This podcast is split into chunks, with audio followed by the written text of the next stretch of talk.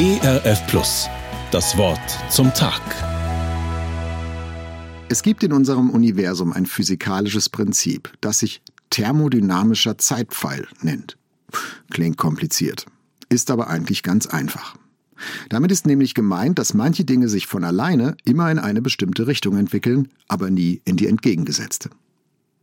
Wenn ich die Tür zwischen einem kalten und einem warmen Zimmer offen stehen lasse, wird sich die Wärme zwischen beiden Zimmern ausgleichen. Es wird niemals das eine Zimmer immer wärmer und das andere immer kälter. Wenn ich eine Porzellantasse auf den Küchenboden fallen lasse, wird sie in tausend Scherben zerspringen. Aber es gibt keinen Vorgang, in dem von ganz allein aus tausend Scherben eine neue Tasse wird.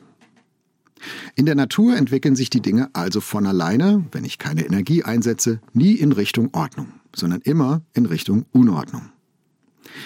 Das ist nicht nur bei toter Materie so, sondern sogar beim menschlichen Verhalten. Wenn Ihr Schreibtisch so ist wie meiner, dann wird er von alleine immer nur unordentlicher, nicht ordentlicher. Wenn ich in die andere Richtung will, muss ich Energie einsetzen und meinen Schreibtisch in einem Kraftakt endlich mal wieder aufräumen. Beim Blick in die Bibel scheint sogar der geistliche Zustand einer Glaubensgemeinschaft diesem Prinzip unterworfen zu sein. Menschen werden nicht von alleine immer zuversichtlicher, vertrauensvoller und glaubensstärker.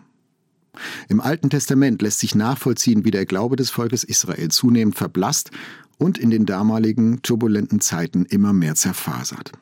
Immer wieder schickt Gott Propheten, wie zum Beispiel Jesaja, zu seinem Volk, setzt Mühe und Energie ein, um sie alle zurückzurufen zu Treue und Gehorsam gegenüber dem Bund, den er, Gott, mit seinem Volk geschlossen hatte.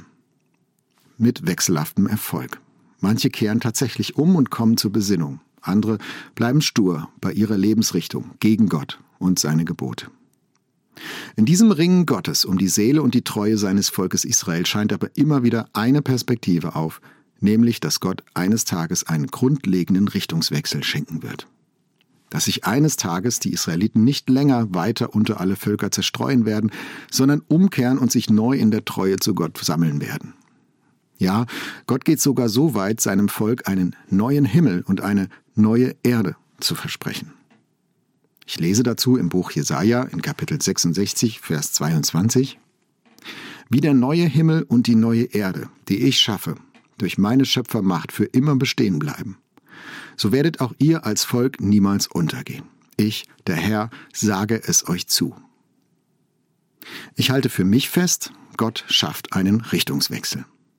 In Jesus Christus setzt Gott sich selbst ein, für diese Welt und in diese Welt und in mein Leben. Gott schafft es tatsächlich, die Richtung meines Lebens umzukehren, hin zu wachsender Zuversicht, wachsendem Gottvertrauen und am Ende sogar zu einem neuen Himmel und zu einer neuen Erde. Ich glaube, mit dieser Hoffnung kann ich auch durch turbulente Zeiten gehen.